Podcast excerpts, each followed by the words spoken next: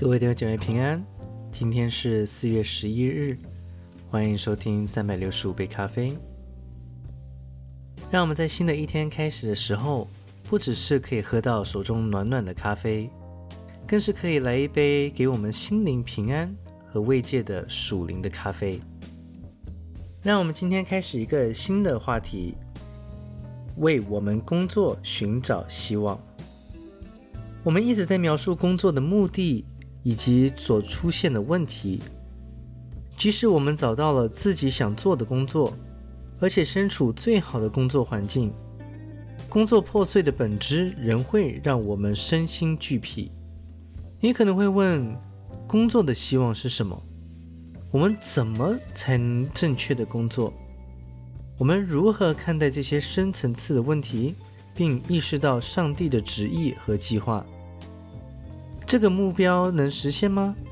还是仅仅是一个不错的想法，但对明天的会议或明年的职业生涯变化没有任何益处？我们可以回答说：首先，让我们坦然接受这样一个事实，正如保罗在经上所说，在历史终结，基督耶稣的日子。到来之前没有完美之事。菲利比书一章六节和菲利比书三章十二节。因此，只有在天堂与世界重新合一，我们身处真正的国度，工作才会彻底恢复其本身的美好。然而，并非没有任何希望。我们从尼格尔的叶子中可以看到这种超越的希望。以及工作可能带来的创造热情，能够帮助我们在这个充满局限性的世界上满意的工作。毫无疑问，福音为我们提供了更多的灵感，去做更为实际、更令人满意和忠诚的工作。这又是如何做到的呢？首先，福音给了我们另外一种对工作的理解，这是至关重要的。因为所有工作都是由世界观或对人类生活的理解所驱动。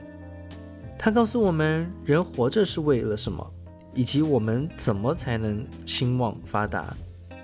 第二，福音给了我们一种新的、丰富的工作观，那就是在上帝的爱和对世界的护理中与他同工。此圣经观有助于我们欣赏所有的工作。从最简单的到最专业的，无论是信徒还是非信徒都是如此。因此，真正明白圣经中的工作神学的基督徒，不仅重视并且参与到各个工作岗位中，而且也以基督徒独有的观点看待工作。第三，福音给了我们一个新的道德指南。因为我们有一系列健全的道德准则，以及对人类心灵的智慧建议来帮助我们做决定。最后，无论我们的环境如何，福音从根本上改变了我们的工作动机，并且给我们一个新的、持久的内在动力，帮助人们将信仰融入工作的大多数书籍和活动。